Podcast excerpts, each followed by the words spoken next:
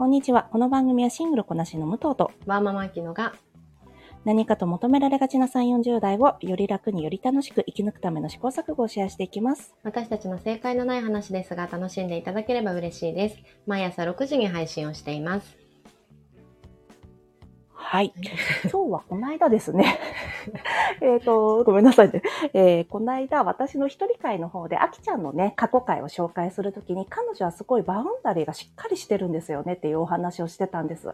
で、それで、あの、あきちゃんのバウンダリーの話聞いてみたいですってツイッターで言っていただいたので、ちょっと今日はバウンダリーについて話したいなと思います。はい。バウンダリーの説明をー。そうだね。あ、そうですね。バウンダリーの説明をしますと、うんえー一番簡単に言うと、まあ、心理学用語なんですが、バウンダリーとは自分と他者を区分する意識的な境界線と定義されています。はい。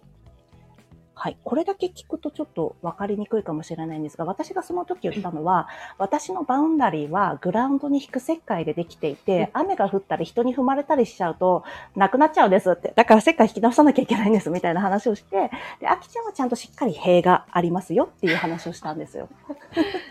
これ言われてどうですかあきちゃん？あの、塀っていうのがね、納得するよね。あの、うん良くも悪くも多分私、うん他人に入らせたくないゾーンっていうのをしっかり見せてる気がするし、うんうん。あの、それに対してすごい壁を感じてしまう、かた感じさせてしまうことともあると思うんだよね。うんうん。と思います。だから、ある意味、こう、武藤の石灰ゆるゆるな境界線も、うんそれはそれでなんか魅力の一つだよなって、壁側としては思うけど、壁側としては。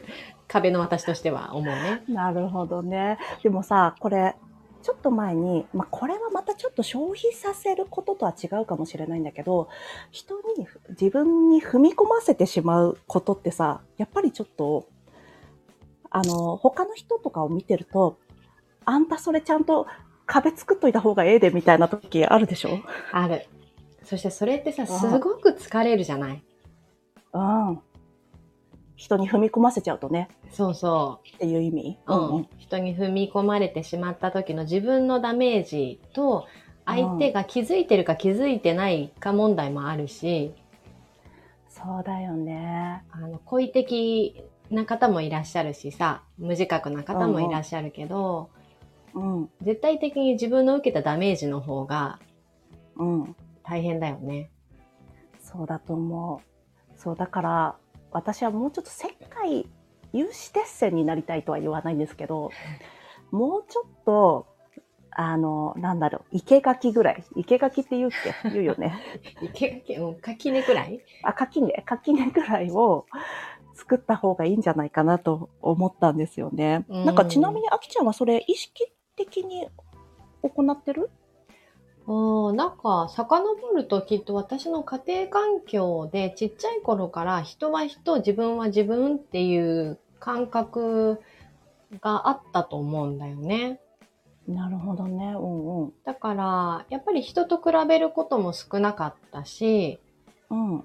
あとこれよく言われるけどさ、あの、良し悪しじゃなくて、好きか嫌いかで、こう、うんうん判断するべきって言われるじゃない？うん。だから、なんか何かに対して自分の良し悪しで判断する自信はないんだよね。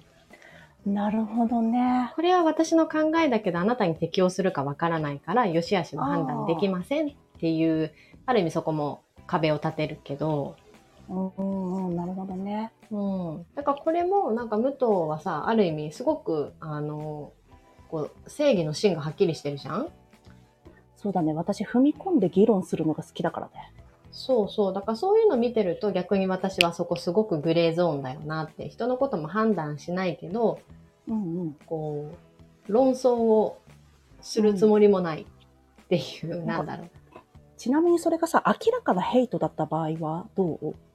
あー、ヘイトだったとしたらなおさらうん。壁かもね。なるほどね。そこにはもう、あの、なんだっけ、踏み込まない。うん。バイスタンダーになるってことだね。うん、割とこう常に俯瞰的かも。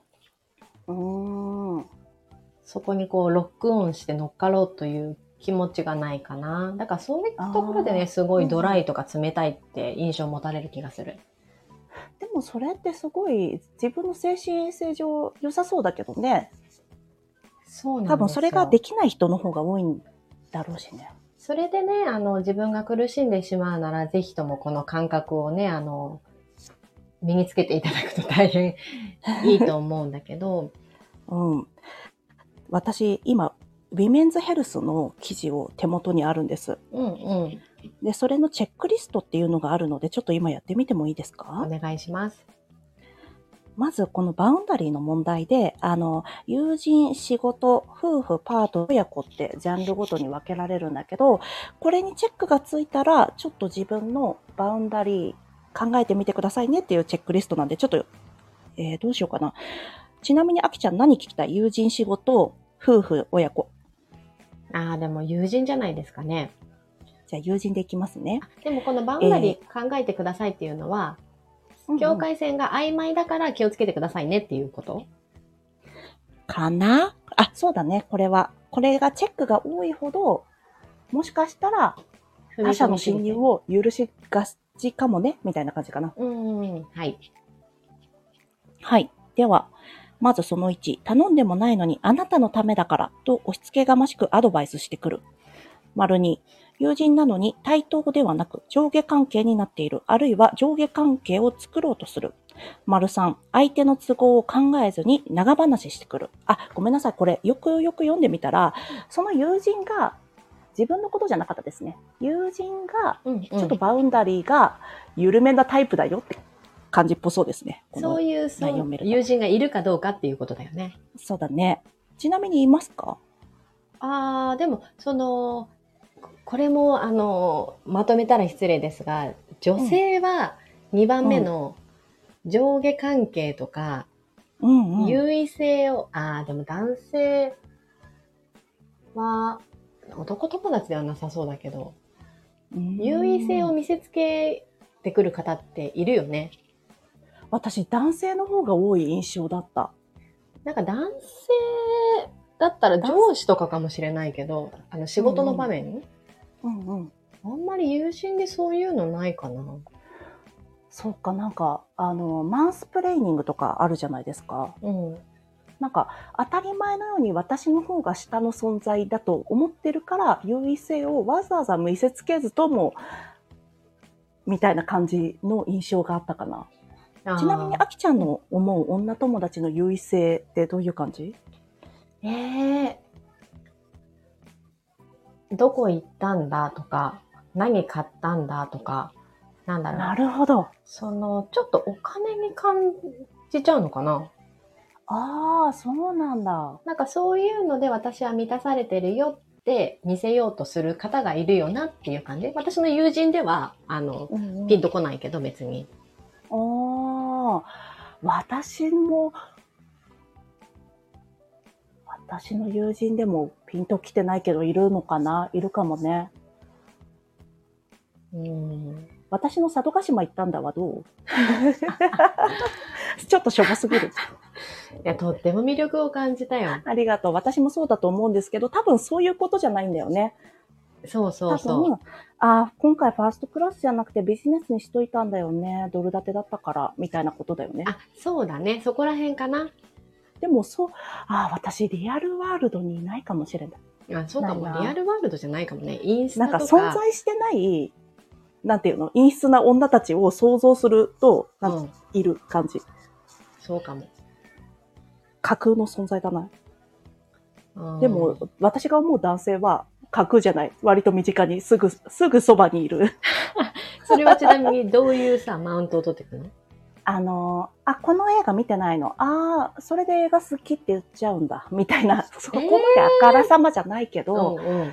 多分私がマッチングアプリやってた時とかは、この映画を見たか見てないか的、ま、なんだろう、マウンティングだったりとか、この映画をどう見てるか見てないか マウンティングとか、はいはい。その監督の初期作品を知ってるかどうかみたいなことでマウントを取ってくる。なんか知識でマウントを取ってくる人これは映画に関わらずドラマとか本とかでもそうだけど、うんそのジャンルに行けば行くほどいる。そうかもね。女の子同士だとそんなことにはならない。大体の場合がね。そのち、うーん、情報の交換をしたいんじゃないんだけどな、私はっていう感じることが、私は男性の方がより感じるけど、まあこれ傾向としてなんで全員じゃないですけど、うんうんまあ、あとマンスプレーニングっていう、えー男の人は女に女は知らないだろうからと言って、えー説明をしたがるっていう単語があるんだけど、はい。まあ、その単語ができる、えーみんなから認識されるレベルにはそういう傾向にあるんじゃないかなとは思いますね。うん。そうごめんなさいこれマンスプの話になっちゃったんだけど、まあ、傾向的にはあるのかなと思いました。うんちょっとバウンダリーの話に戻りましょうか。はい。はい。そしたら、まあもう結構時間も経ったので、あしえーもう一話別に、えー夫婦パートナーとかそういったバウンダリーの問題と、あとバウンダリーのどういったタイプがいるのかっていうのを明日やりましょうか。そうだね。あとどういう対処法をするか。うん。お互いにね、どう対応しているのか。ね。では今日も聞いていただきありがとうございます。この番組はスタンド FM はじめ各種ポッドキャストで配信しております。ハッシュタグ正解のない話でつぶやいていただきましたら私たちがいいねやコメントしに参ります。皆さんのフォローでご意見いただけますと大変励みになりますのでお待ちしております。ではまた次回、失礼いたします。